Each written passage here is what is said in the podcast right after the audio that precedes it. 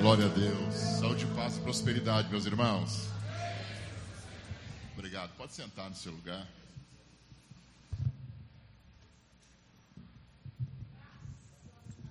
Quando a gente quando a gente participa logo do início de uma reunião como essa, há muitas coisas que passam pela mente, pelo coração, de acordo com aquilo que a gente vai recebendo, sendo ministrado pelos irmãos, seja através de uma adoração, seja através da apresentação de crianças, e seja até no momento em que estamos consagrando uma oferta. Eu acredito que todos os momentos de um culto, uma mensagem está sendo trazida até o nosso coração. É importante que nós estejamos com o nosso espírito aberto o tempo todo, porque a cada momento o Senhor está tocando em nossa vida. Acredite nisto. O momento em que o Senhor toca em nossa vida, não é só quando nós estamos ministrando a palavra. Não é só nesse momento em que o Espírito fala com a gente. O Espírito fala com a gente o tempo todo.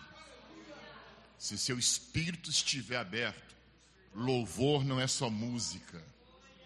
Se, o seu espírito estiver aberto, oferta e dízimo não é só oferta e dízimo.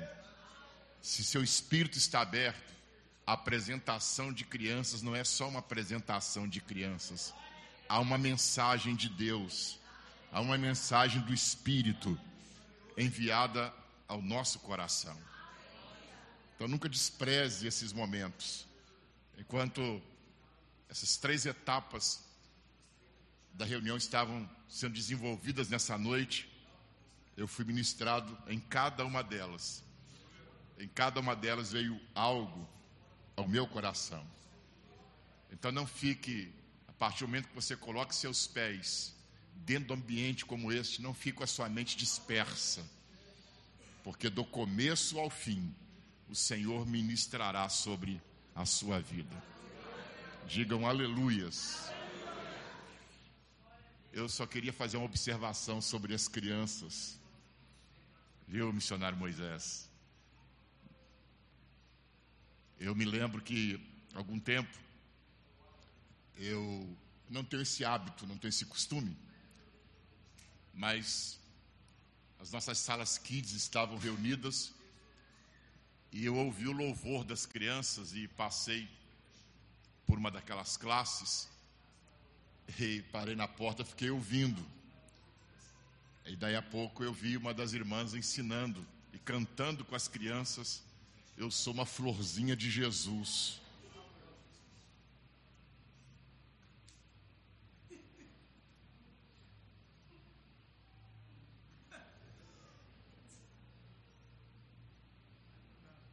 Aí não dá, não. Eu não sou florzinha de Jesus. Eu sou um soldado de Cristo. Ensine as crianças desde cedo a ter o espírito guerreiro. As músicas que nós cantamos são mensagens, gente. E uma música em forma de mensagem, ela fica presa em nosso coração muito mais do que uma palavra que nós ouvimos. Faça essa experiência hoje à noite, quando sair daqui. Pergunte o que é que eu ministrei aos irmãos. Eles vão se lembrar 10% de tudo que eu vou falar aqui. Eles vão se lembrar 20%, talvez 5%. Mas pergunte o que foi cantado aqui hoje. Você volta para casa cantando, mas não volta para casa pregando. Já perceberam isso? Então, até as nossas músicas nós temos que tomar muito cuidado, porque são mensagens que ficam no nosso coração. Quantos entendem o que eu estou dizendo? Diga amém. Eu acho que Moisés já matou as florzinhas de Jesus aqui, não já? Oh, graças a Deus. Nessa casa tem guerreiros, meu irmão. Diga aleluia. Você imagina hoje, do jeito que está as coisas, um garotinho, um menininho chega em casa e fala assim: pai, aprendi um cântico na igreja, Geraldo. Aí canta, meu filho. Pai, sou uma florzinha de Jesus. Vira homem, menino. Ao perigo, missionária Ruth. São coisas simples, não é verdade? Mas que podem passar desapercebido, né? E não contribuem para o crescimento e o desenvolvimento espiritual. Mas, meus irmãos, deixa eu voltar aqui às minhas folhinhas. É, eu gosto muito de, quando a gente vai ministrar, da gente ver o que está sendo desenvolvido pela igreja. O que a igreja pretende e quer alcançar.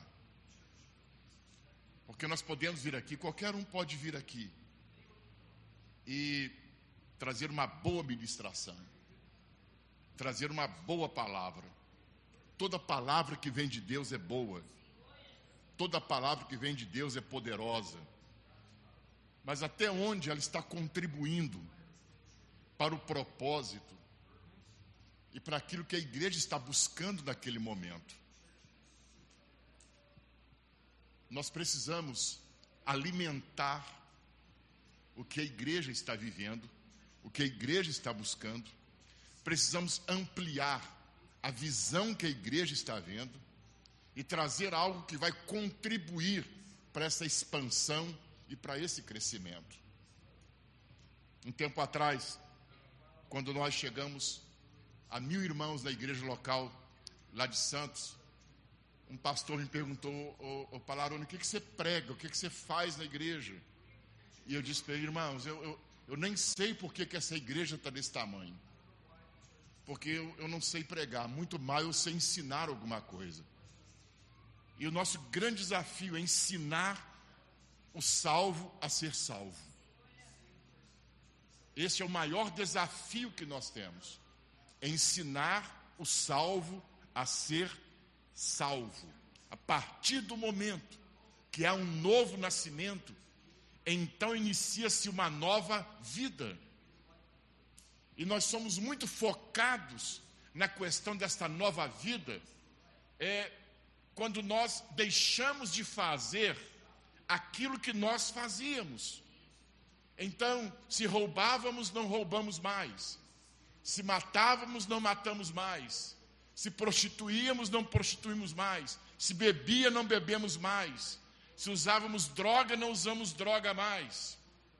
Nós somos focados na igreja naquilo que nós deixamos de fazer. O nosso grande testemunho é aquilo que nós deixamos de fazer. Mas eu quero dizer para você que nessa noite, que o maior testemunho do Evangelho não é o que nós deixamos de fazer, é o que nós estamos fazendo agora. Esse é o meu maior testemunho, é o que eu estou fazendo agora eu guardo uma experiência no meu coração de alguns anos.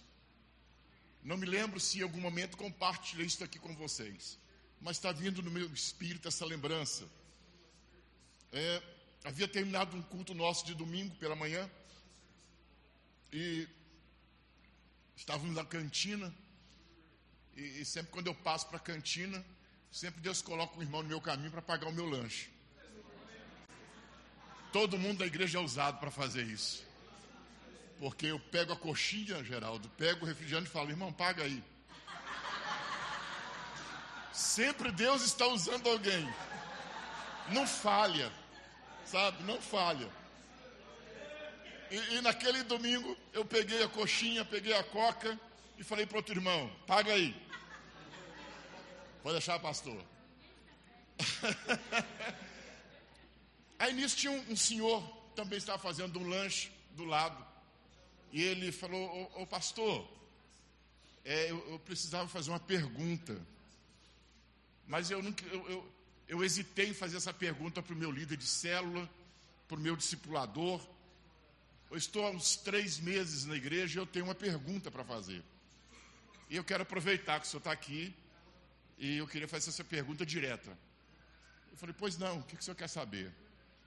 Ele falou, olha, eu, eu, eu, eu levei muito tempo para me batizar. Eu passei por muitas igrejas. E aqui eu, eu senti o toque do Espírito na minha vida. Mas a minha pergunta é: eu não quero ser um crente como eu vejo a maioria deles. E eu quero saber o que que eu não posso fazer agora que eu nasci de novo, que eu fui salvo, que eu sou crente. O que que eu não posso fazer? Todo bom pastor, todo bom líder já tem uma lista impressa na sua mente. E quando eu fui responder para ele o que, que ele não poderia fazer, o Espírito Santo deu um estalo dentro da minha cabeça. E eu falei para ele assim: a sua pergunta está errada. A sua pergunta para mim não deveria, o que, que eu não posso fazer? A sua pergunta para mim deveria ser: agora que eu sou salvo, o que, que eu devo fazer? As pessoas são muito presas àquilo que elas não devem fazer e não recebem a revelação do que agora elas devem fazer. Nosso grande desafio não é dizer o que elas não devem mais fazer, porque elas já têm o Espírito habitando nelas. E todas as vezes que elas tiverem um comportamento contrário à vontade do Espírito, o Espírito Santo tocará, advertirá elas, o Espírito Santo de alguma forma ministrará o coração delas, porque o que elas estão fazendo é contra a sua nova natureza.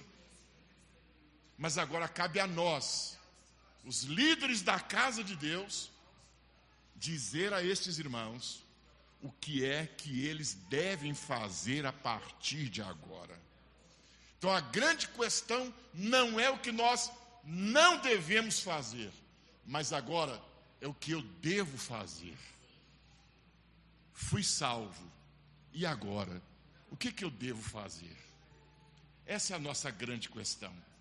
Esse é o nosso grande desafio: é ensinar alguém o que ele deve fazer, é ensinar a criança que nasce como ela escova os dentes, é ensinar a criança que nasce como ela toma banho, é ensinar a criança que nasce como ela penteia o cabelo, é ensinar a criança que nasce como ela veste a sua roupa, é ensinar a criança que nasce como ela escreve. É ensinar a criança todas as coisas que ela necessita saber para viver a sua vida. Este é o nosso desafio. Eu comecei dizendo aqui hoje pela manhã que o evangelismo ele é a aventura da igreja. Evangelismo é a aventura, mas o discipulado de Cristo é a parte mais dura, é a parte mais difícil, é o que nós não queremos fazer. Vou te dizer uma coisa: se nós queremos viver a vida plena da igreja, algo necessário ao nosso coração, amor de Deus derramado no nosso coração. Porque quando nós entramos no nível do discipulado, de fazer discípulos de Cristo e não só convertidos a Cristo, nós necessitamos de amor. Por que precisamos de amor? O amor, ele é paciente. O amor, ele é paciente. Se nós não tivermos paciência, nós não vamos gerar naquela pessoa o seu verdadeiro estado e propósito de vida. Ela não vai conhecer a fundo a sua natureza, a sua nova natureza. ela não vai conhecer a fundo o seu novo propósito de vida. E isto cabe a cada um de nós. Dawson Trotman,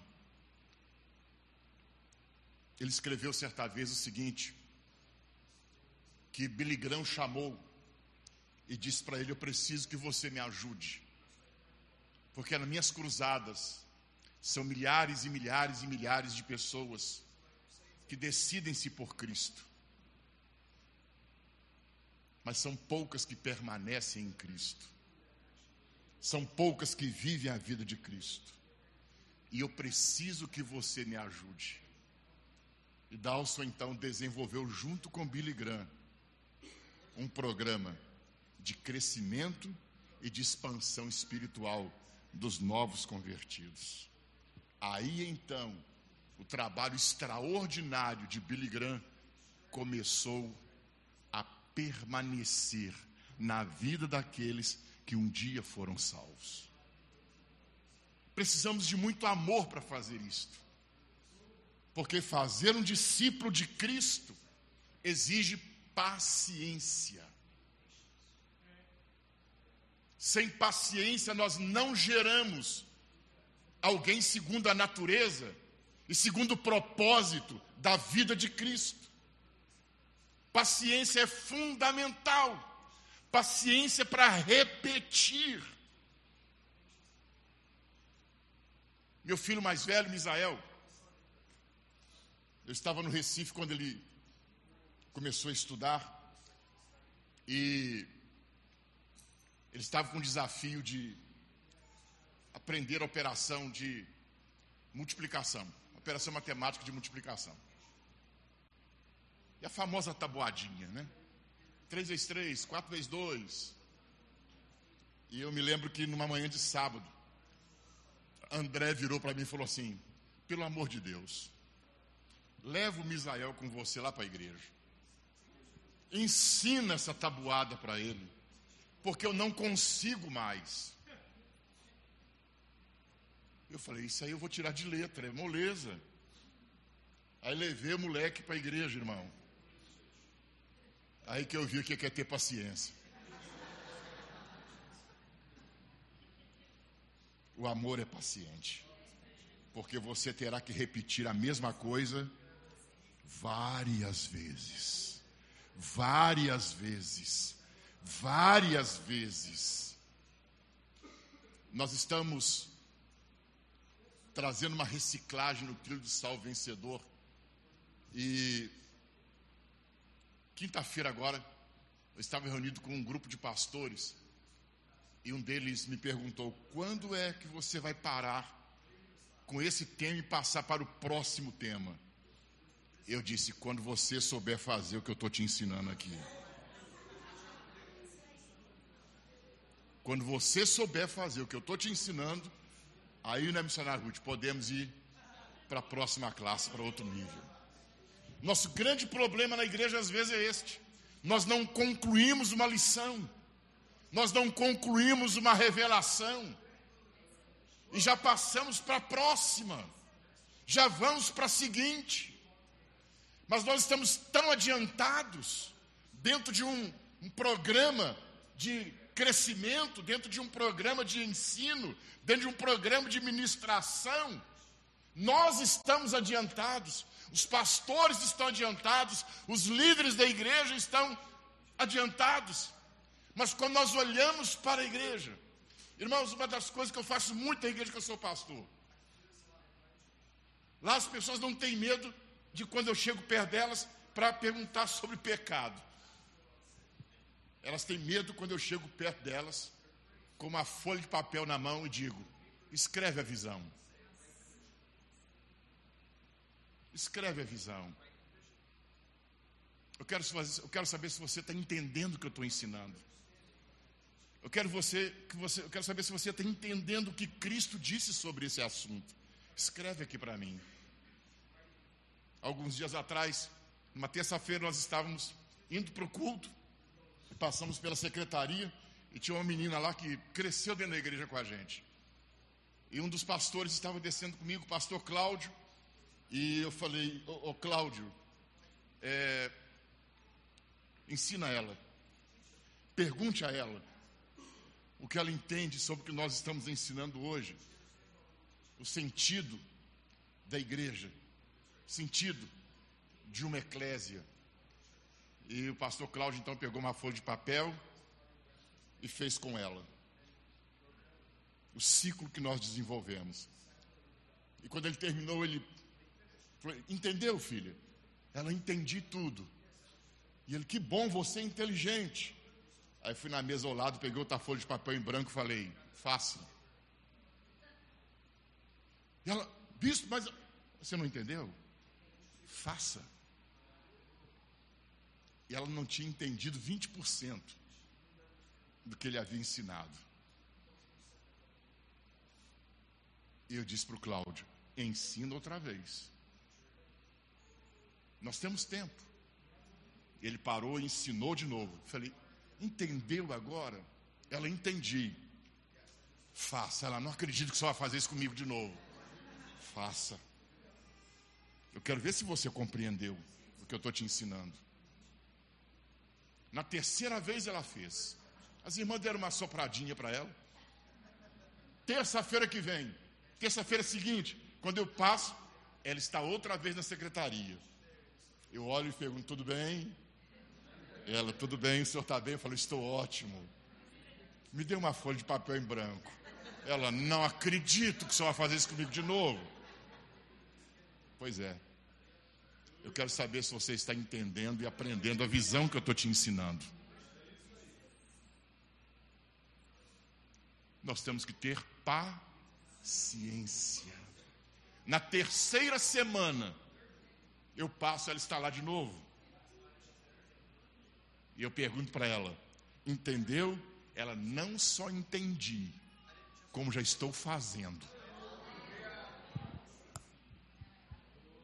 Falei, no final, passa na cantina que eu te pago uma coca e um coxinha. Você merece.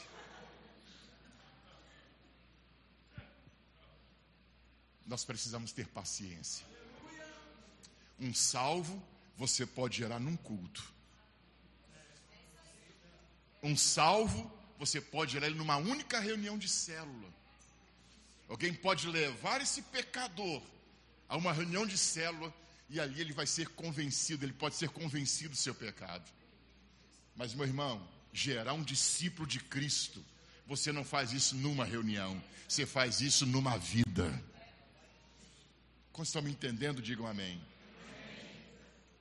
Por isso nós somos extremamente voltados para o evangelismo.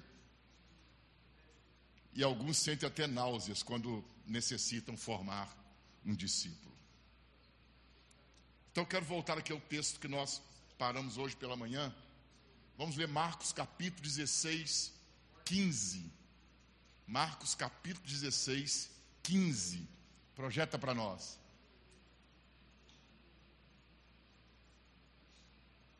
E disse-lhes: Vão pelo mundo todo, preguem o evangelho a todas as pessoas. 16. Quem crer e for batizado será salvo, mas quem não crer será condenado. 17. E estes sinais acompanharão os que crerem.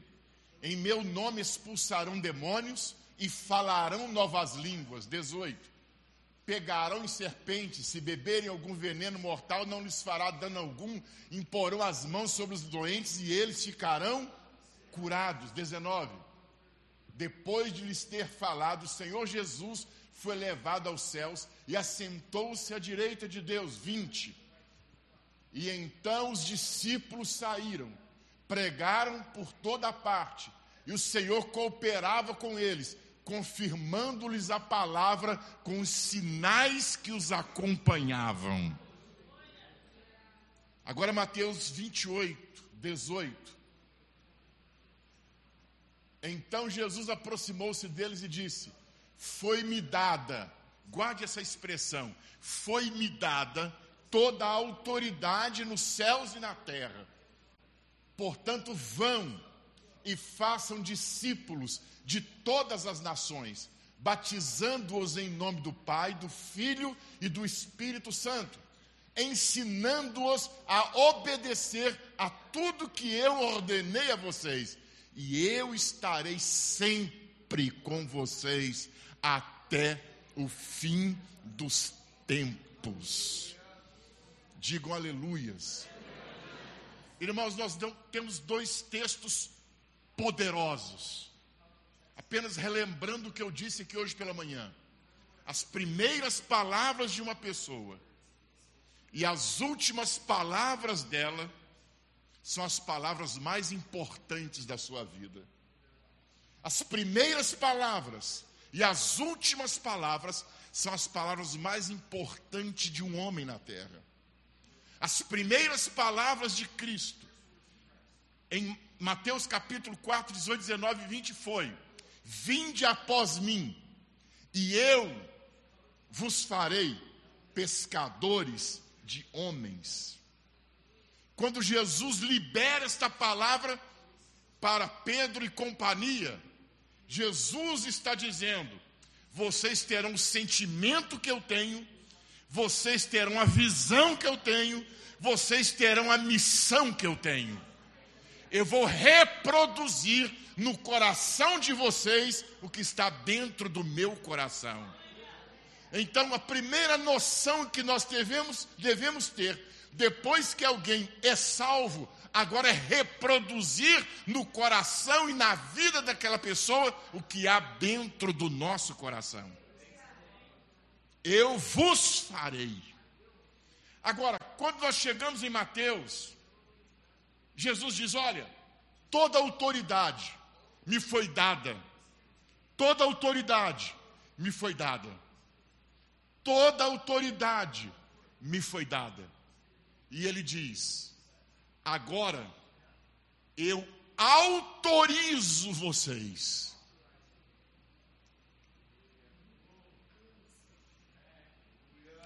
A fazerem discípulos,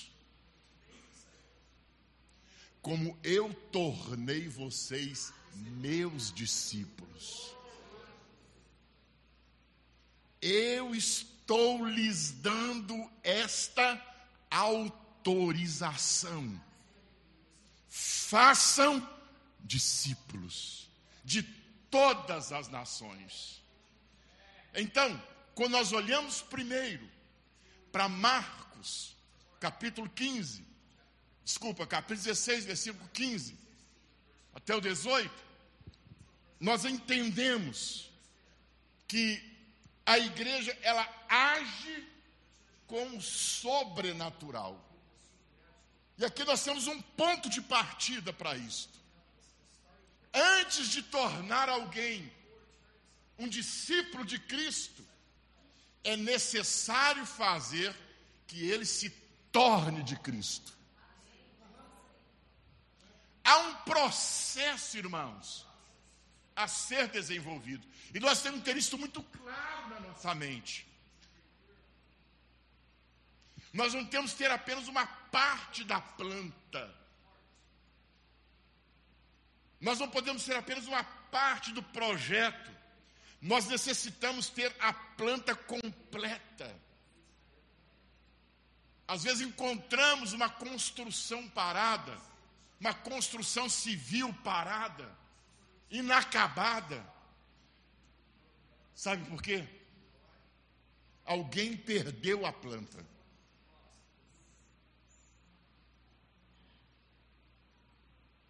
E aquela obra não pode ser continuada se não tiver a planta. Os trabalhadores vão ficar todos parados. Por que, que vocês não estão trabalhando? Perderam a planta. Não sabemos mais o que vamos fazer. Aonde está essa planta? Traga a planta para a gente continuar o trabalho. Quando nós iniciamos a edificação da casa de Deus, nós precisamos ter toda a planta, nós precisamos conhecer a planta, nós precisamos ter entendimento dessa planta, de como as coisas começam e como elas vão terminar. elas começam com impacto sobrenatural. Veja o que diz Marcos. Jesus disse: Vocês vão e preguem, e aqueles que creem no meu nome serão salvos, e então vocês os batizem. Bem, parece que nós perdemos a planta.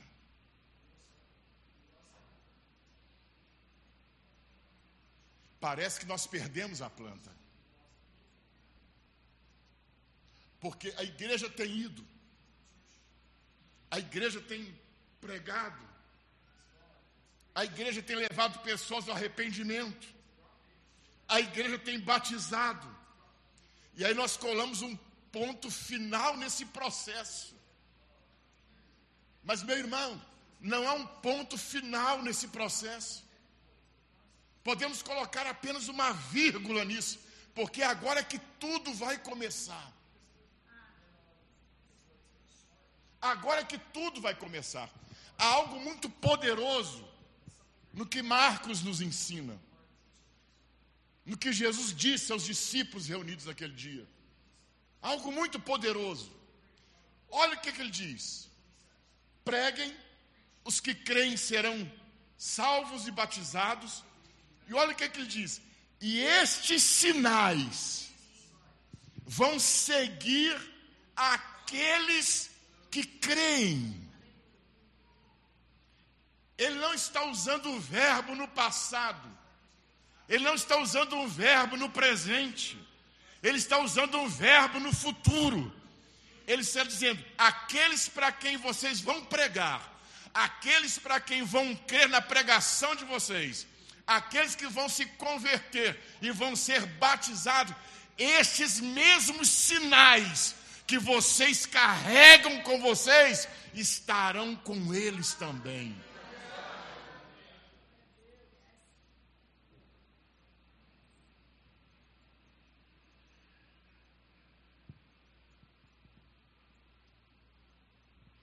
Quando nós olhamos, quando eu falei sobre DNA da nossa igreja, que hoje pela manhã, quando nós olhamos e vários de nós aqui participamos desses primeiros momentos.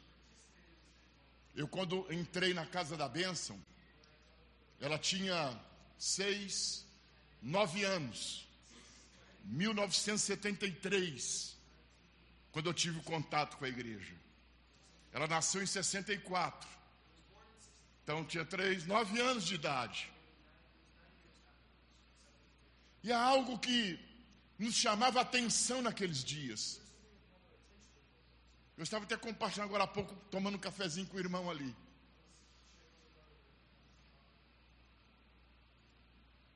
Os nossos líderes, os nossos pastores, não nos davam um curso extenso. Nossos líderes, nossos pastores, não perguntavam se a gente ainda estava bebendo e fumando simplesmente chegava e dizia: Eu preciso que você me ajude. Arruma essas cadeiras aí. Segura esse demônio para mim.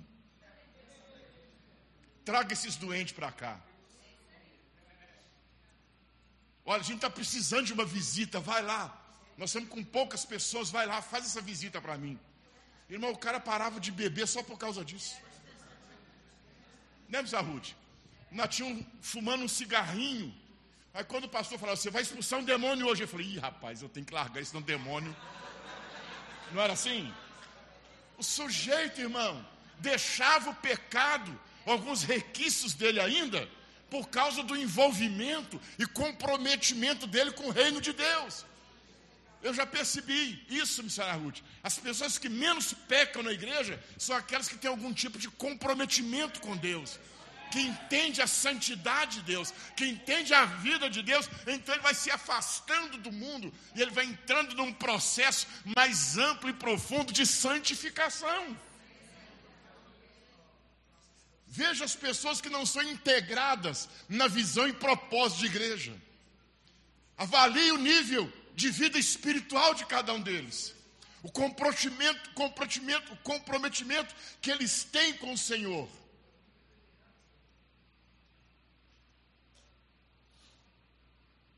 É muito diferente. Então Jesus está dizendo aos seus discípulos: Olha, tudo que vocês aprenderam de mim nesses três anos não pode morrer com você. Não pode morrer com você, não pode morrer com você, não pode morrer com você, não pode morrer com você, não pode morrer com você, não pode morrer com você, não pode morrer com você, não pode morrer com você, não pode morrer com você. Tudo que vocês aprenderam de mim, eu estou autorizando vocês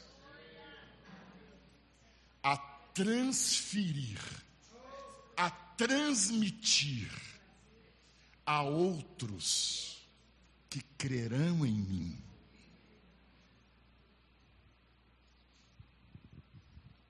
Os que creem em mim farão estas obras. Há alguns anos, três, quatro anos atrás, eu estava em Senador Camará, numa ceia com o missionário Joedes, e foi uma manhã de batismo. E deveria ter umas 80, 100 pessoas sendo batizadas naquela manhã. E eu iria ministrar logo depois do batismo. E olhei para aqueles irmãos que tinham sido batizados. E eu fiz essa pergunta para eles. Ou melhor, fiz essa afirmação para eles. Havia uma senhora bem aqui na ponta da cadeira. Eu falei: A senhora já pode curar um doente. A senhora já pode expulsar um demônio. Ela olhou assim para mim, estatalada.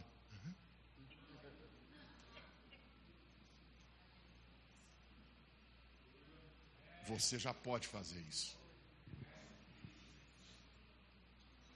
Porque quando você crê,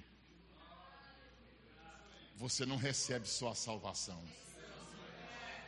Quando você crê, você já recebe um ministério. Quando eu criei, eu já recebi um ministério. Paulo diz aos Coríntios: o ministério da, quem lembra de manhã? O ministério da reconciliação. Esta é a maior evidência do nosso novo nascimento. Quantos estão comigo aqui ainda? Digam amém. amém. Digam aleluia. aleluia. Então você entende que Marcos e Mateus, um complementa o outro. Nós precisamos entender que há uma conexão entre os dois. Por que, que eu digo isso? Porque há um entendimento pela parte de uns que dizem: a nossa igreja é uma igreja de libertação, Mateus 16. Aí o outro diz: não, a nossa igreja não é de libertação, a nossa igreja é de discipulado, é Mateus, esqueci o número, 28. E então está essa briga, sabe? A nossa igreja é de libertação, a nossa igreja é, é, é, é desbravadora, a nossa igreja ela é Marcos 16. O outro fala, coitado dele. Ele não entende nada de Bíblia. A igreja tem que ser Mateus 28. A igreja tem que ter discípulos. Sabe, então o que, é que nós fizemos disso? Dois extremos. Desse lado de cá nós temos a igreja da libertação, da manifestação do sobrenatural. Do lado de cá, o sobrenatural é anulado. Nós temos uma igreja de discipulado, nós temos uma igreja de ensino. Aqui as pessoas são discípulos de Cristo. Aqui as pessoas se parecem com Cristo, não é como lá. Aquilo lá é só fogo de palha. Aí o lado de lá vira para o lado de cá e diz: coitado daqueles irmãos. Só vive de estudar, de estudar, de estudar a Bíblia. Porque parece que nós temos duas tendências dentro do Evangelho, olhando para Mateus e depois olhando para Marcos. Mas não há duas tendências, há uma só. Os dois se completam. Você está me entendendo, irmãos? Digam aleluia. A igreja do sobrenatural é uma igreja que faz discípulos para viver o sobrenatural. Uma igreja de discípulos é uma igreja que treina os discípulos para a obra do sobrenatural. Não há uma desconexão entre elas. Elas estão juntas. Digo aleluias. Então não ficamos só na obra do sobrenatural, só da obra da libertação. Mas uma vez que alguém confessou a fé, foi salvo, foi batizado, então agora inicia-se o processo de ser um discípulo de Jesus Cristo. Quantos entendem isso? Digam amém. Então, irmãos, isso é muito claro, sabe? Porque a maioria de nós vivemos Marcos 16, 15. Levamos as pessoas ao arrependimento, batizamos elas, mas não levamos elas a se tornarem um discípulo de Cristo. Olha para mim, quantas pessoas na sua célula fazem o que você faz? Quantas pessoas no grupo que você lidera são capazes de fazer hoje as mesmas obras que você faz? Então, se você olha para aquele grupo de pessoas, é um grupo totalmente dependente de você, é um grupo que não pode ser lançado, é um grupo que não pode ser enviado, você está parado em Marcos 16. Mas quando esse grupo de Marcos 16 começar a produzir estas obras sobrenaturais, então você pode enviá-los, porque agora eles estão em Mateus 28. Porque o discípulo de Cristo, ele não traz apenas a natureza de Cristo, ele também traz o propósito de Cristo com ele. Nós estamos muito tomados pela natureza e temos esquecido do propósito. A igreja tem que caminhar na natureza de Cristo e ela tem que caminhar no propósito de Cristo. A natureza sem propósito vira religião a natureza sem propósito é uma religião vazia. A natureza sem propósito é tediosa. Uma hora você cansa disso.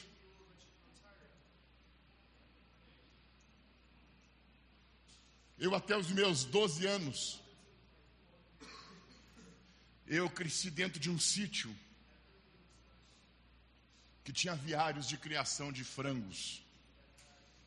E meu pai tomava conta daqueles aviários para o dono da propriedade. E eram muitos aviários.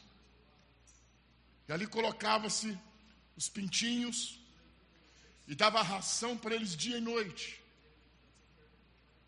Sabe? E, e durante o dia tinha a luz do sol e durante a noite eles ligavam a energia elétrica e o aviário ficava a noite inteira com energia elétrica. Bem clarinho. Eu não entendi aquilo. Por quê? Que à noite eles ligam a energia elétrica. Por que, que à noite tem que ficar bem clarinho? E não deixar os coitadinhos dormir um pouquinho?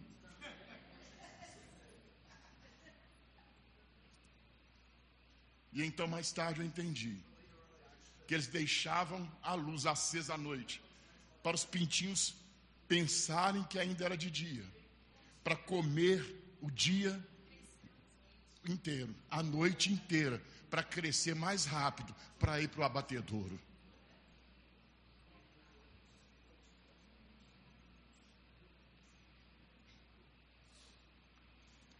Engordava para morrer.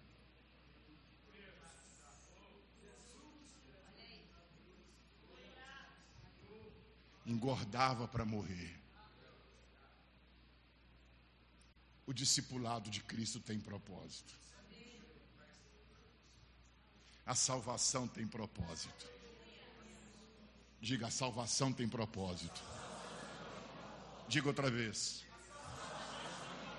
Diga outra vez.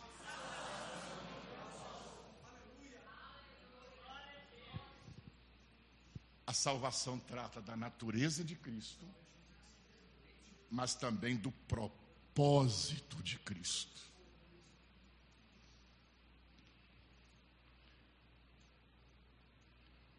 que Jesus está dizendo, Moisés, para os seus discípulos, seja em Mateus 28, seja em Lucas, ou desculpa, seja em Marcos 16.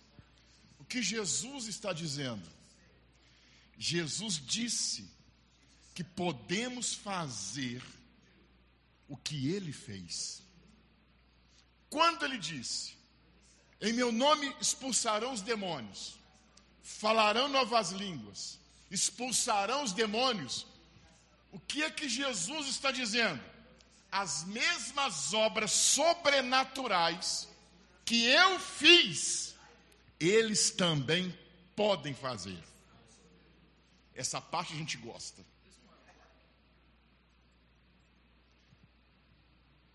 E da mesma forma que eu fiz discípulos, vocês também podem fazer.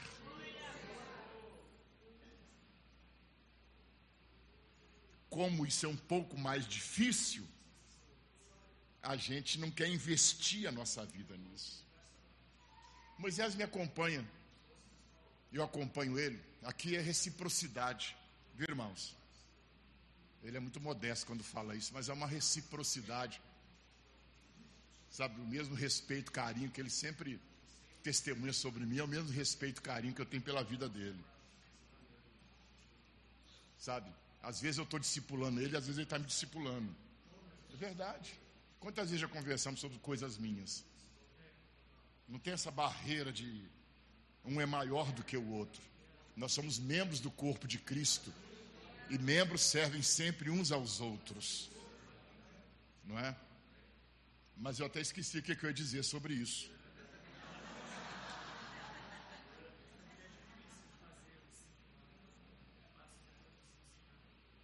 É fácil reproduzir os sinais, mas é difícil reproduzir o discipulado. Pessoas que estarão fazendo o mesmo que eu faço. Não era bem isso, não, mas eu lembro, Moisés.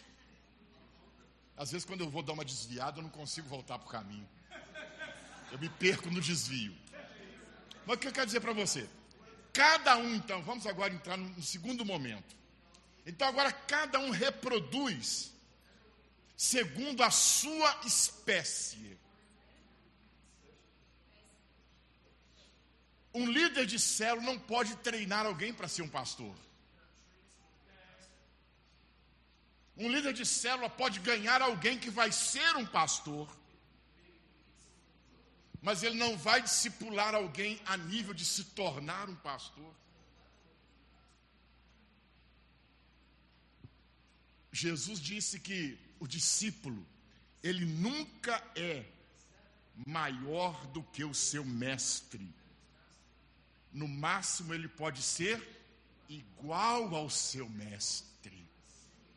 Ô irmão, você que está aqui numa célula, num grupo de oração, o mínimo que você tem que ser é como seu líder. Você não pode, você não pode estar em um nível abaixo dele. Você tem que estar no mesmo nível dele. Cada um reproduz segundo a sua espécie. Agora, isso é importante. Eu quero tirar um peso das suas costas aqui nessa noite. Cada um reproduz ou gera segundo a sua espécie, de acordo com a medida da graça que Cristo lhe deu. Projeta para mim Efésios capítulo 4, versículo 7. Efésios 4, 7. Paulo está dando uma aula para a igreja de Éfeso. Para mim, o capítulo 4 de Éfeso é um dos capítulos mais poderosos, que traz clareza, entendimento para a estrutura e propósito da igreja. 4 do 1 a seguir, mas vamos ler apenas o 7, que é o que interessa para a gente aqui agora. Esse capítulo 4 é um seminário de vários e vários dias. E ele diz: E a cada um de nós foi concedida a graça, conforme a medida repartida por Cristo. Vamos ler isso juntos? Vamos? Eu quero tirar um peso de sobre você aqui nessa noite. Vamos ler juntos no 3? 1, 2, 3, todo mundo. E a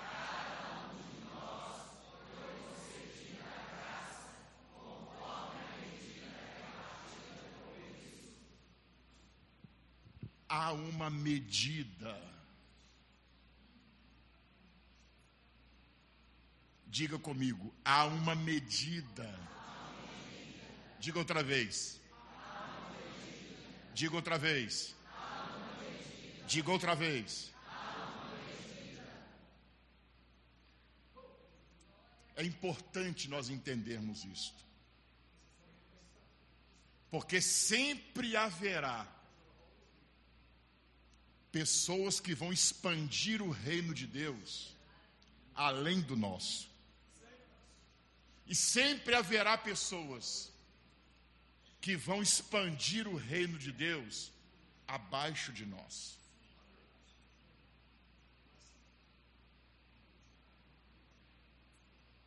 Vou repetir isso para você. Sempre haverá pessoas com um chamado que o ministério dele será maior do que o nosso. Sempre haverá pessoas com um chamado menor do que o nosso. Nós olharemos para baixo e veremos pessoas com um chamado menor do que o nosso. Olharemos para cima e veremos pessoas com um chamado maior do que o nosso.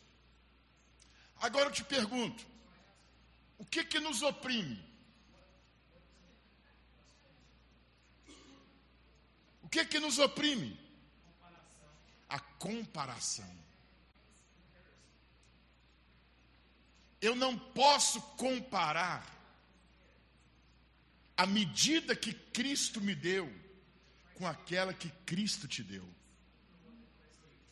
Você não pode comparar a medida que Cristo te deu com a medida que Cristo me deu. Porque aqui nós corremos um grande perigo. Se compararmos a medida que Cristo nos deu com aquela que Cristo deu a outro, e é uma medida menor do que a nossa, isso vai gerar orgulho, vaidade e prepotência. Isso é perigoso. Agora, se olharmos para quem está aquém de nós, com uma medida maior do que a nossa, o que que isso vai gerar? Insatisfação, inveja, medo, descontentamento, desilusão pastora Lídia falou uma coisa aqui e me trouxe a lembrança.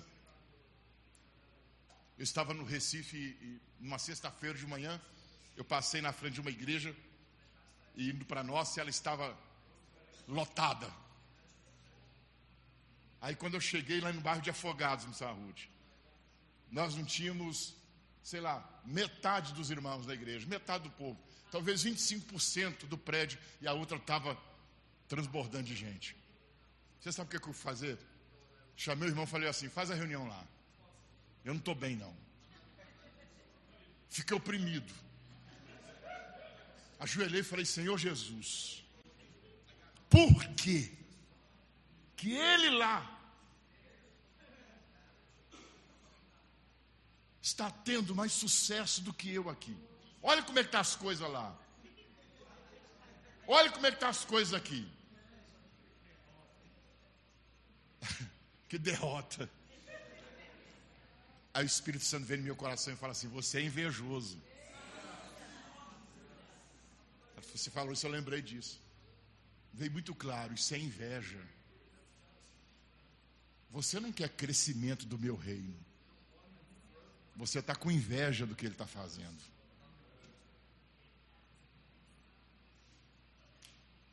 Muitas vezes quando nós olhamos para alguém para quem Cristo deu uma medida maior do que a nossa,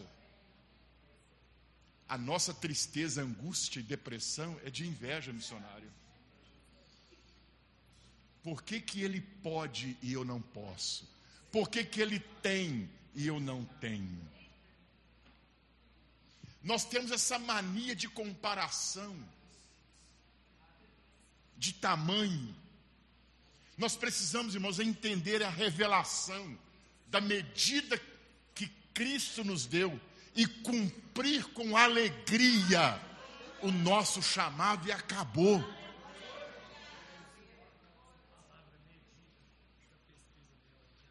Pesquisa do missionário Moisés sobre a palavra medida.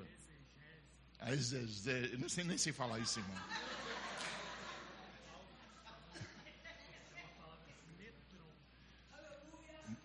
Aproveita aqui, nós estamos numa conferência, me ajuda. Fala aí. A palavra medida vem do grego metron. Paulo usou uma palavra para dizer que medida é a extensão determinada por aquele que mediu. Só quem mede determina quanto vai ser a extensão do que entregou.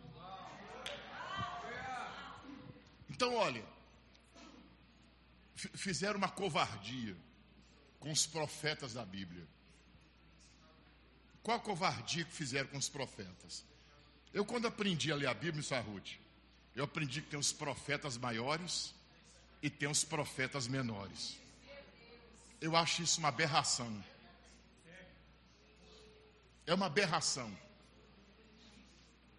Obadias, ah, nem vou ler isso não, quero ler Isaías. É o cara.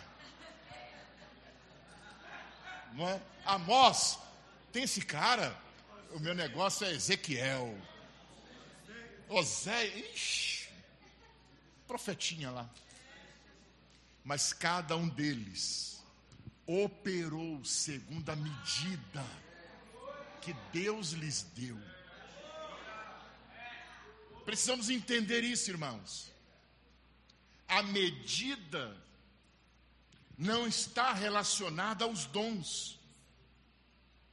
O dom profético dado pelo Senhor a Isaías foi o mesmo dom profético dado pelo Senhor a Amós, a Obadias e a qualquer um desses chamados pequenos.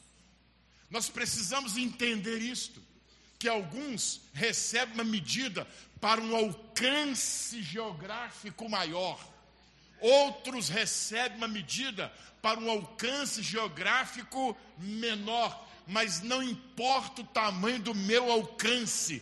O que importa é o que Paulo, quando vai terminar os seus dias de vida, ele diz: Combati um bom combate, terminei a carreira e eu guardei a fé, porque eu cumpri. Eu cumpri. Eu cumpri.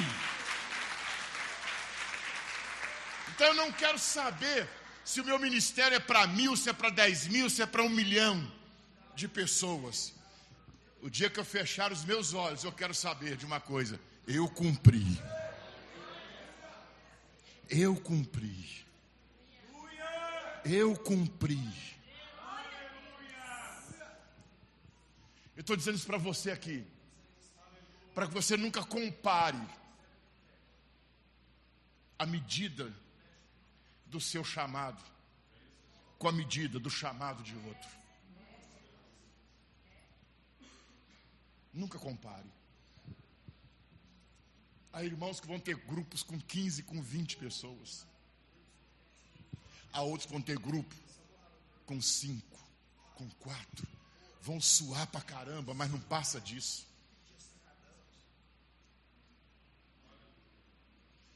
Mas seja feliz. Eu sonho com uma mega igreja, com uma super igreja. Com o único propósito de expandir o reino de Deus. Mas eu quero ficar dentro da minha medida. Eu não posso forçar essa medida.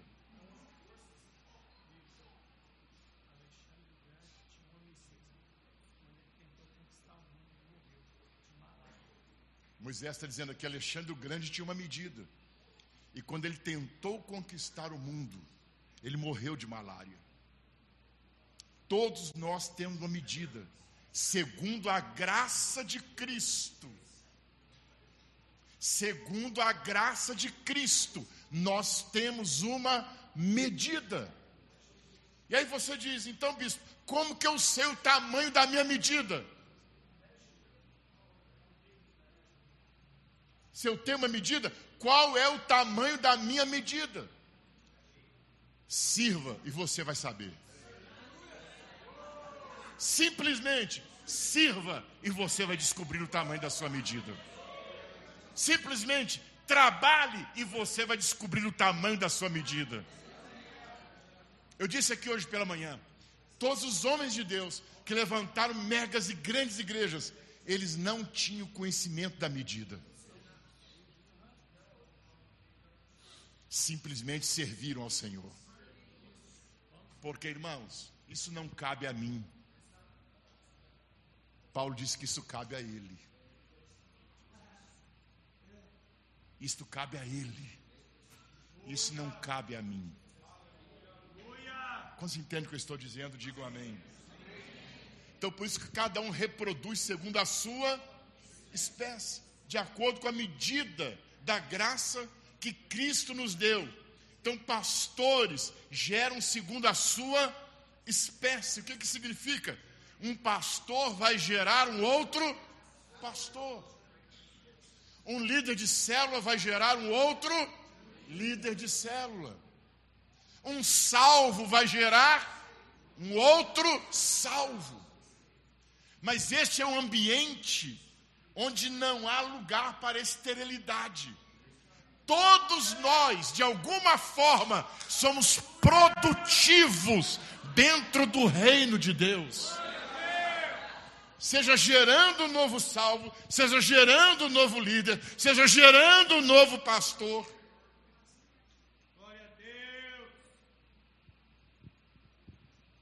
Eu estava assistindo de casa quando Moisés apresentou os oito irmãos aqui na sexta-feira. Eu estava em casa assistindo. E eu virei para André e falei: Moisés agora deu mais um passo no ministério dele. Ele já chegou no nível de gerar segundo a sua espécie. Esses oito irmãos aqui são gerados segundo a espécie do Moisés. Pastor gera pastores. E o que, que significa? Que essa casa vai sofrer uma ampliação. Porque esses pastores agora vão gerar outros pastores. Cada um vai gerando segundo a sua espécie, de acordo com a medida que Cristo lhes deu. Esta é a medida que Cristo deu a vocês oito. Quando vocês começaram, talvez como líder de um grupo, vocês não tinham a imaginação, não tinham ideia de que estariam aqui sendo apresentados como pastores, mas já havia uma medida pré-determinada por Cristo para cada um de vocês, e há outras medidas pré-determinadas que estão ocultas aí dentro e que no decorrer do tempo vão ser reveladas e mostradas pelas obras que vocês vão sendo, que vocês vão produzindo. Cada um gera segundo a sua espécie. E agora a gente chega em Mateus 16, 18. E eu ainda estou na introdução. A pura verdade, irmãos. Vamos lutar para amanhã a gente chegar em algum lugar. A pura verdade. Mateus 16, 18. Mateus 16, 18. E eu digo que você é Pedro, e sobre esta pedra edificarei a minha igreja, e as portas do Hades não poderão vencê-la. Há uma coisa que me chama a atenção nesse texto. Dentre tantas que nós podemos perceber e captar no Espírito, em uma única frase de Jesus, nós poderíamos tirar dali pelo menos um, dois, três, quatro, cinco, seis, sete, pelo menos umas oito ministrações nós poderíamos tirar de dentro dessa frase.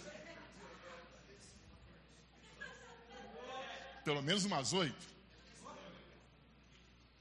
No duro.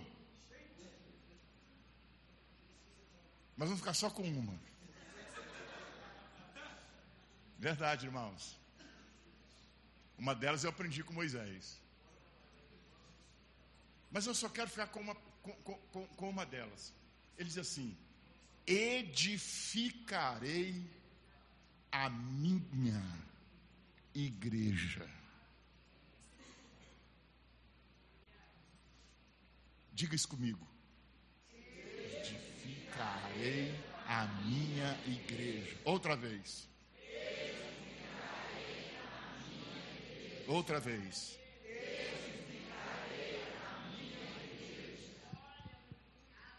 Quando Jesus fala de edificação, Jesus está falando de uma construção.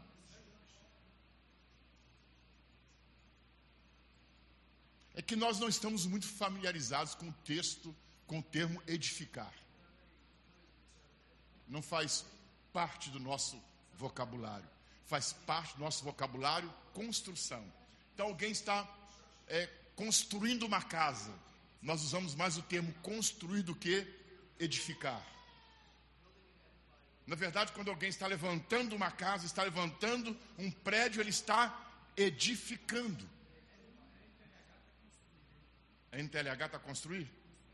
Então, Jesus diz: edificarei a minha igreja, ou seja, construirei. Olha lá. Portanto, eu lhe digo: você, Pedro, sobre esta pedra, construirei a minha igreja. Primeiro ponto que nós podemos observar: quando falamos de construção, quando falamos de edificação, nós não estamos falando de uma obra rápida.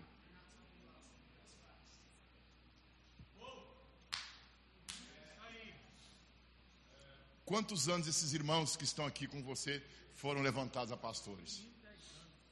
Irmãos que estão aqui há 10 anos.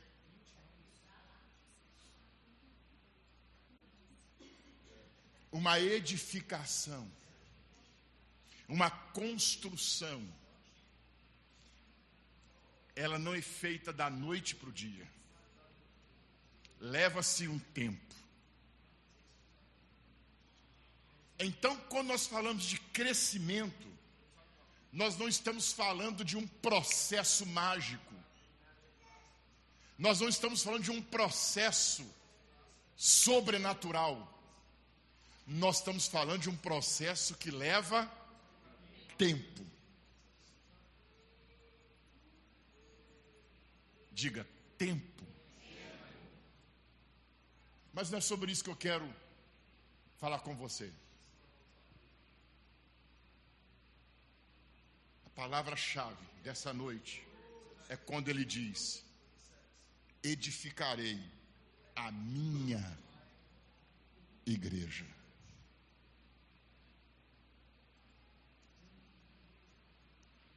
Que me chama atenção é minha. Diga, minha. As minhas coisas não são iguais às suas coisas.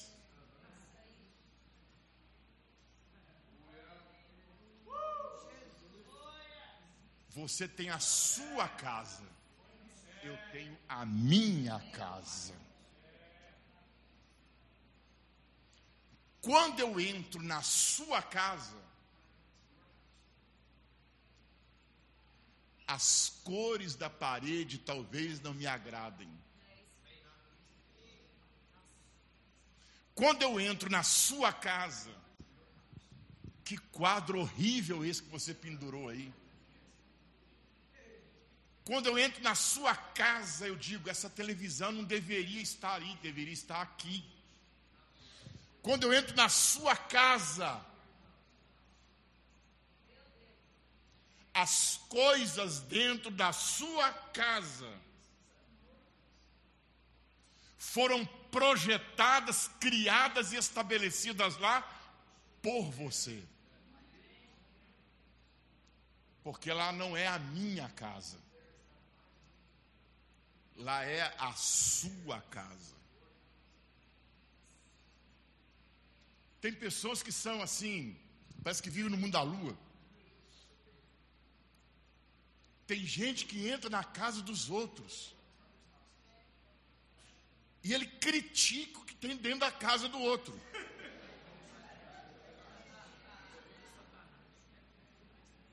Nossa, que mesa horrível é essa.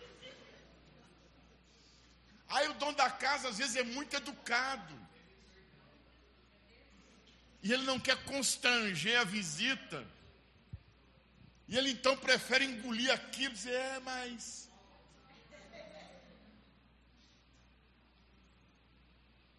Quando alguém fala que a mesa da sua casa é esquisita, você diz, mas é a minha casa. Essa parede é a minha casa.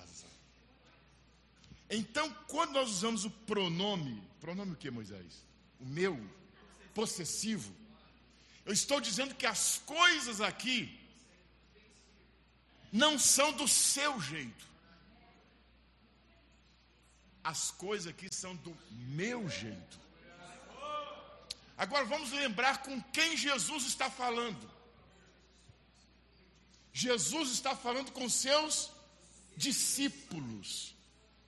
Mas vamos avançar um pouco mais. Quem eram esses discípulos?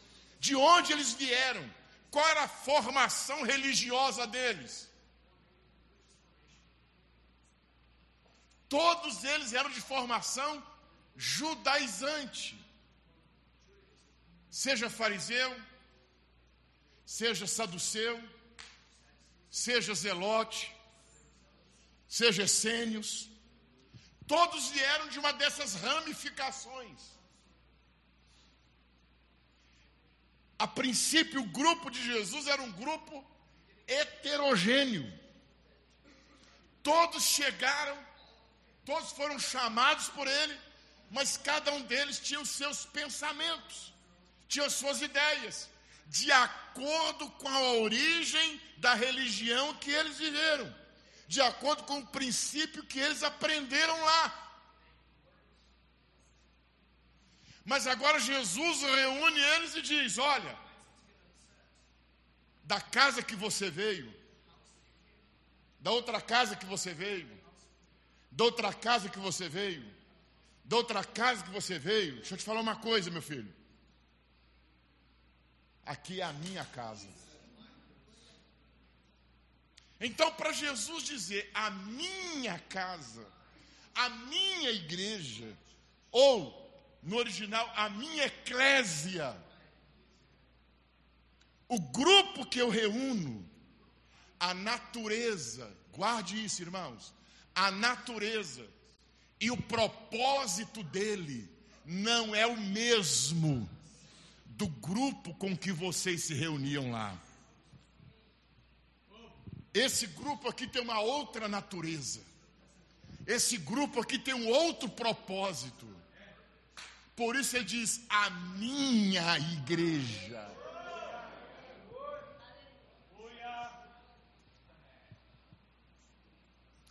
Ele diz: a minha igreja.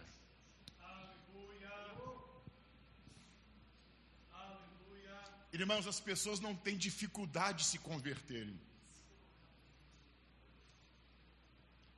As pessoas não têm dificuldade de se batizar. Eu digo isso em proporção à dificuldade que elas têm de alinhar a mente delas com a mente de Cristo.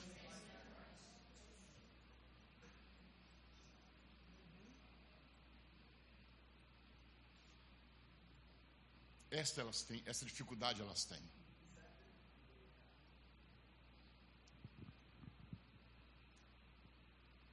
E às vezes, ou na maioria das vezes, nós não queremos interferir nisso. Porque interferir nisso significa aborrecer essa pessoa, confrontar essa pessoa e até perder essa pessoa. Então deixa ela do como está. Irmãos, olha para mim. Eu não tenho compromisso de manter alguém na igreja. Eu tenho compromisso de levar esta pessoa para o céu e de desenvolver a nova vida dela aqui na terra. Então Jesus foi explícito, Jesus foi claro. A minha igreja. Vocês precisam entender o sentido da minha igreja. Vocês precisam sim entender o propósito da minha casa. Vocês precisam viver de acordo com a natureza da minha casa. Todos nós sabemos que naqueles tempos haviam as sinagogas. E o que se fazia nas sinagogas? Nas sinagogas se adoravam, na sinagoga louvavam, nas sinagogas liam as leis e liam os profetas. Liam as leis para que os judeus pudessem se, se manterem dentro do caminho do Senhor. Lia-se os, lia os profetas para trazer descanso para eles quanto ao futuro. As leis mantinham a comunhão e os profetas traziam a esperança.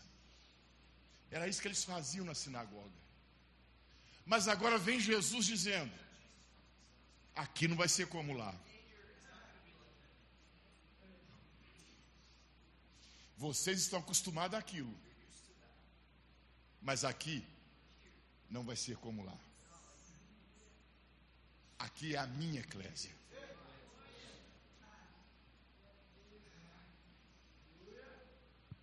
Você imagina um judeuzinho ouvindo isso? Que desde criança já era ensinado pelos seus pais todos os princípios da lei, que depois passaram para a mão de mestres, e agora Jesus está destruindo tudo para construir algo novo. Entenda isso agora, irmão. Não se coloca remendo de pano novo em pano velho. Jesus não remendou ninguém. O Senhor zerou tudo. Falou: comigo aqui é assim. Vamos assim para o popular. Comigo aqui é desse jeito. Não tem remendo. Não tem vinho novo e odre velho. Porque no final nem o vinho nem o odre. Não tem remendo de pano novo em pano velho. Porque no final nenhum nem outro. Eu edificarei a minha igreja. A minha casa não é igual à sua casa. A sua casa não é igual à minha casa. Por que, que a sua casa é assim? Porque é a minha casa. Não é, Ruth? É a minha casa. Aqui quem manda sou eu. Quer dizer, até a gente pensa às vezes, né? Mas aqui quem diz as regras sou eu. Quem diz como que as coisas funcionam aqui sou eu. Esta é a minha casa. Então, quando Jesus fala sobre a minha casa, a minha igreja, ele vai falar de algumas coisas que são peculiares a ele, mas que não são em nada parecida com a outras, com as outras casas. Eu vou terminar com isso nessa noite para que você tenha esse entendimento aqui. A igreja de Jesus, a eclésia de Jesus, ele diz: é minha igreja. Então havia outras, mas não com o mesmo significado.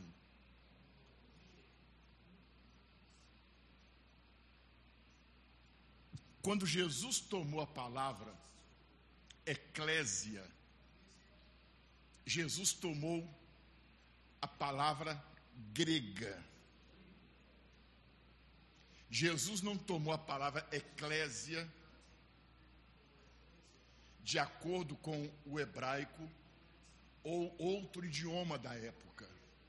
Jesus tomou a palavra grega. E a eclésia grega, ou eclesia grega, ela diferia em muitas fases das demais eclésias. Então vamos lá, para você entender isso.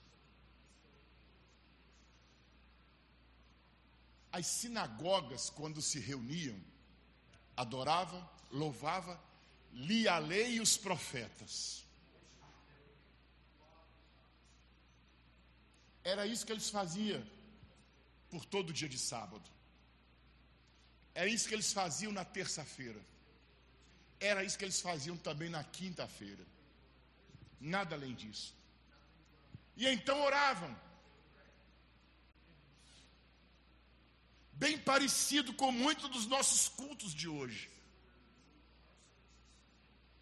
Bem parecido com muitos grupos de oração, de células que nós temos hoje. Essa é a nossa liturgia. Mas o sentido da eclésia grega diferenciava no seguinte ponto: quando os gregos se reuniam, eles se reuniam para tratar de alvos de expansão do império. Eles reuniam as suas eclésias, eles reuniam seus grupos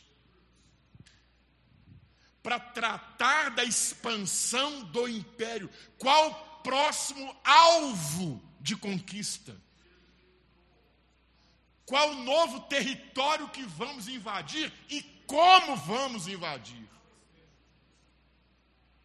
Este era o sentido quando os gregos se reuniam nas suas eclésias.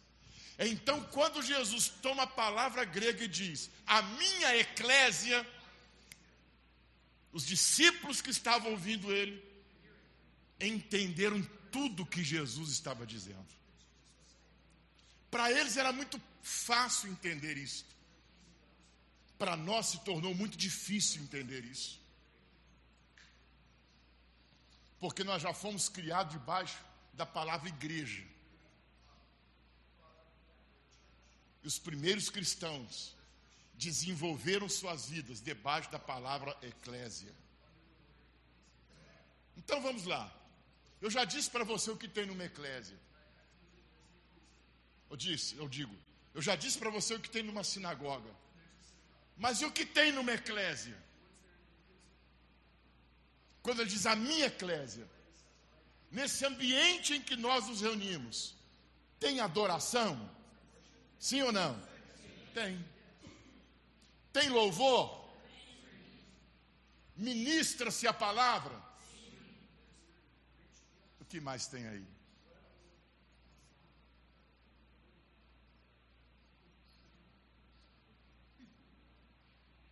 Aí terminamos e vamos embora.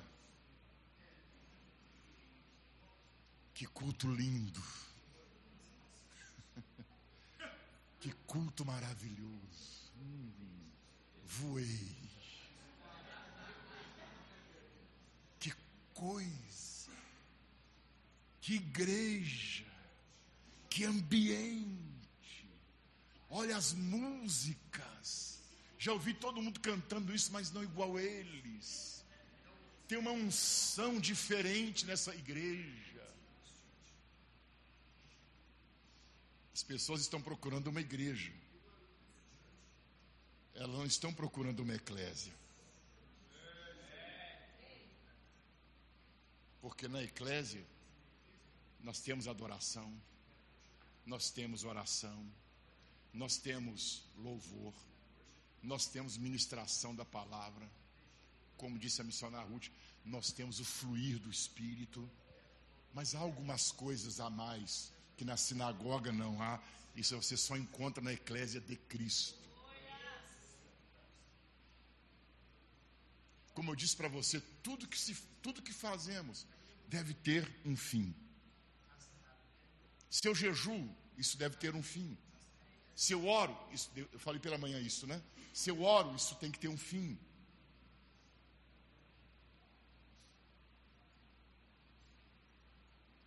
Quatro coisas que nós temos na Eclésia de Cristo que nós não temos nas demais. Número um, na Eclésia de Cristo nós temos o discipulado de Cristo.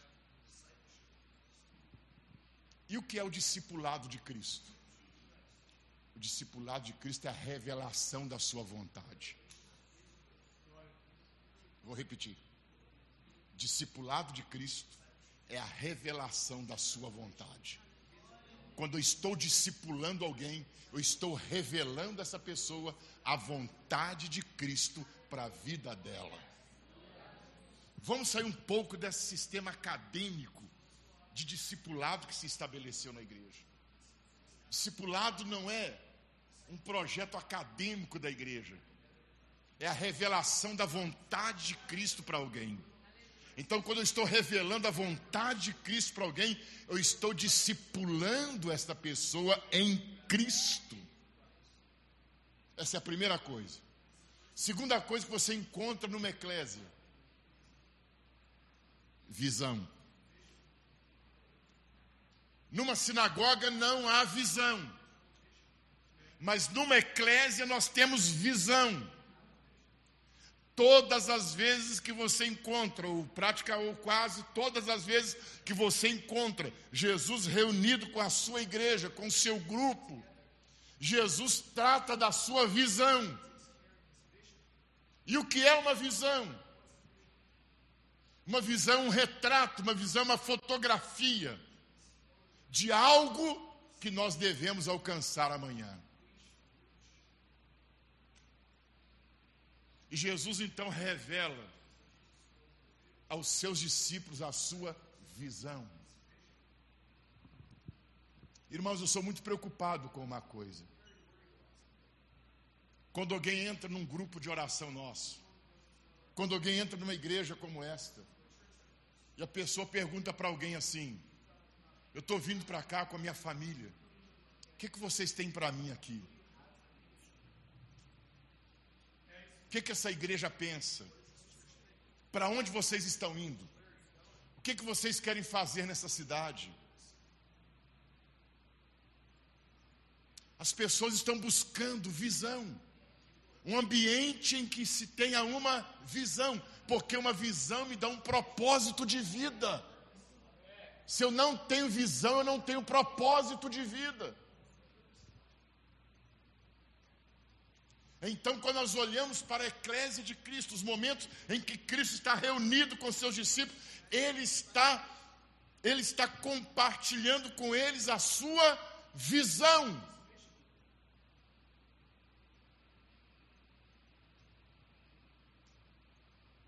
Qual é a visão de Cristo? Qual é a visão de Cristo? Uma sinagoga não tem, mas a igreja tem. Qual é a nossa visão?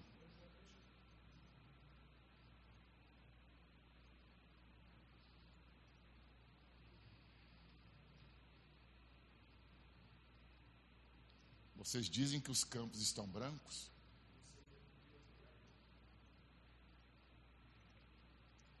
Vocês dizem que faltam quatro meses? Mas eu digo para vocês que os campos já estão brancos para a colheita. Falta trabalhadores para essa casa.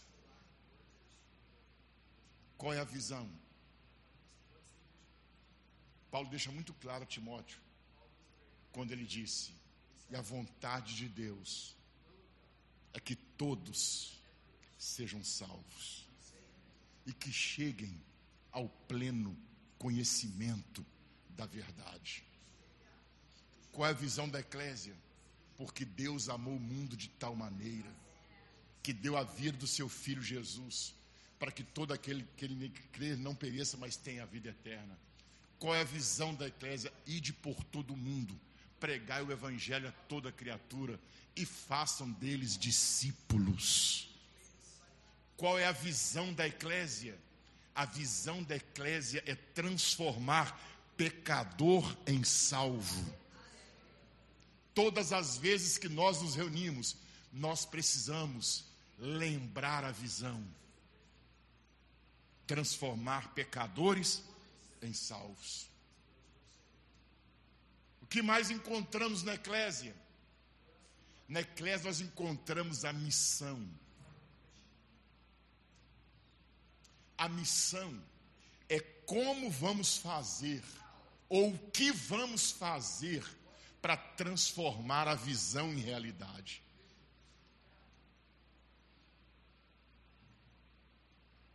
Você pode ter uma visão, e você pode morrer com essa visão.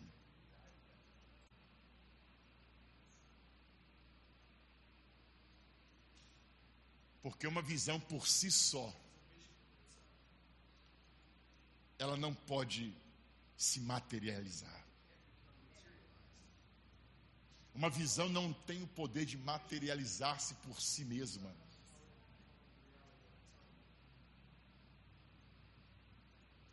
Para toda visão, há uma missão. Vamos fazer isso juntos? Para toda visão, há uma missão.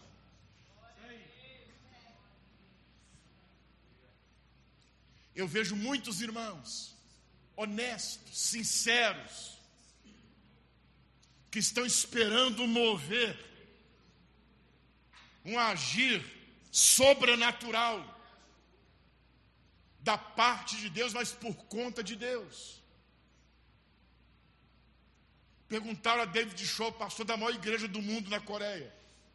E ele, perguntaram para ele: em que tempo você acha que nós experimentaremos um grande avivamento na terra? E a resposta de David Shaw foi a seguinte: Como? Em que tempo o senhor acha que nós viveremos o grande avivamento na terra? E ele disse: Vocês ainda estão esperando? Ele já está acontecendo. Porque o grande avivamento na terra é quando diariamente almas vão sendo salvas. Ele dizia aqui nessa igreja, nós já estamos experimentando o avivamento por décadas. Porque todos os dias centenas de pessoas estão sendo salvas.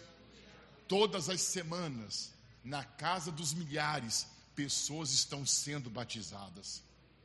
Avivamento é a transformação do pecador em salvo. Falamos muito do avivamento de Atos, capítulo 2. O grande mover do Espírito, a grande multidão. Mas resultado de quê? Da missão. Se eles tivessem permanecidos só caídos, embriagados pelo Espírito, dentro daquela sala, daquela casa, Pastor Geraldo. As multidões só iam ter visto aquilo, achado interessante, feito as piadas que fizeram, virado as costas e teriam ido embora sem que nada acontecesse. Mas quando o burburinho começa na cidade, alguém se levanta e diz: Vocês querem saber o que, que é isso? Isso é eclésia. Alguém está agora transformando uma visão recebida em realidade. Ele não vive daquela expectativa de que o que está acontecendo é daquela sala. Pessoas orando, pessoas falando em outras línguas embriagadas pelo chão, que aquilo já seria suficiente para levar aquelas pessoas ao estado de salvação. Eles sabiam que tinham uma missão. Vocês vão para Jerusalém, fiquem lá, até que do alto vocês sejam revestidos do poder do Espírito, para serem minhas testemunhas em Jerusalém, Judéia, Samaria e até os confins da terra. Ninguém vai ganhar um bairro dessa cidade ficando tempo orando, ficando o tempo todo orando aqui dentro. Você tem que orar aqui, você tem que ir lá. Sua célula não vai influenciar ninguém no bairro que ela está, na rua em que ela está, se vocês ficarem apenas orando dentro dessa casa. Esses membros precisam sair dessa casa. E esses membros precisam ir na casa dos vizinhos.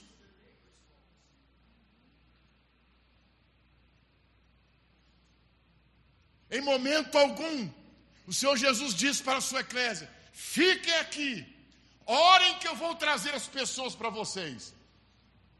Ele dizia: vai, vai. Ele não disse que as pessoas viriam, ele disse que a igreja deveria ir.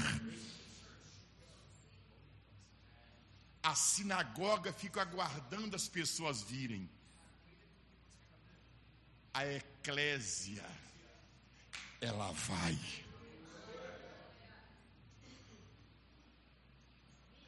Senhora?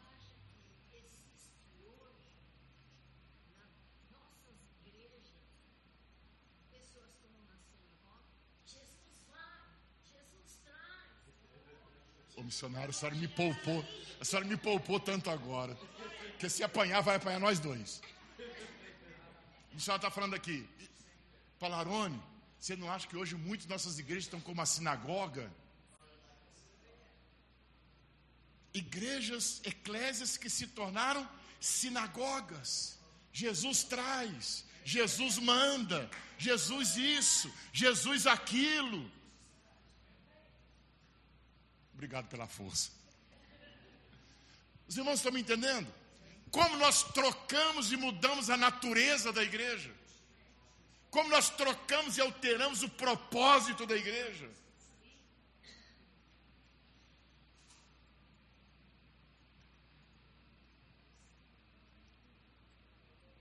Discipulado de Cristo, visão de Cristo, missão de Cristo, e em quarto lugar, treinamento de Cristo. Como eu disse para você, o que importa, as palavras mais importantes de alguém são as primeiras e são as últimas. Por que, que elas são as mais importantes? Porque as primeiras e as últimas palavras revelam o que ele fez no meio.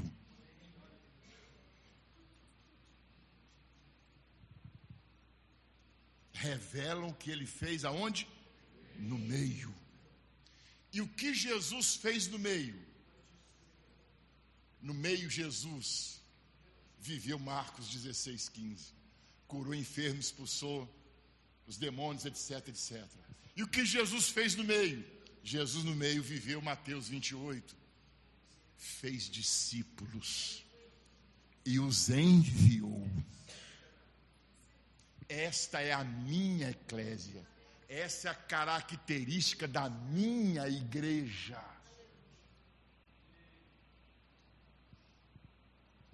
Quem está me entendendo, diga amém, irmãos.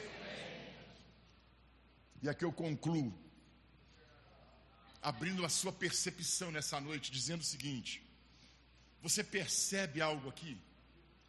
Na estrutura da eclésia de Jesus, da igreja de Jesus, segundo sua natureza e propósito, o que que nós podemos entender, observar e aprender com isso? Que a reprodução de outros é segundo a nossa espécie. Porque quando alguém passa, escreva isso. Quando alguém passa pelo discipulado de Cristo, recebe a visão de Cristo, vive a missão de Cristo e é treinado, qual vai ser o fim disso?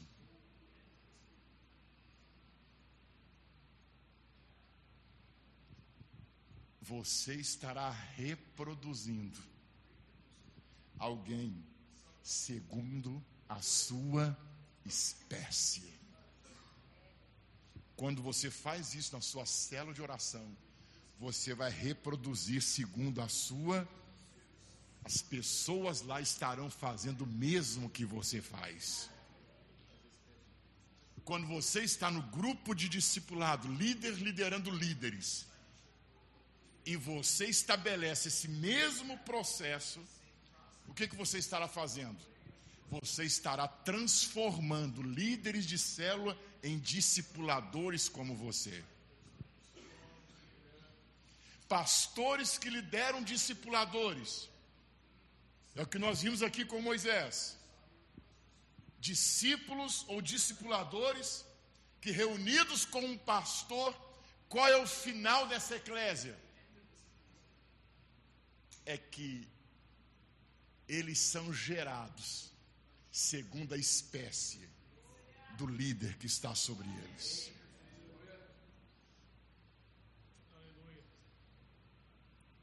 De acordo com a medida que a graça de Cristo deu a cada um de nós.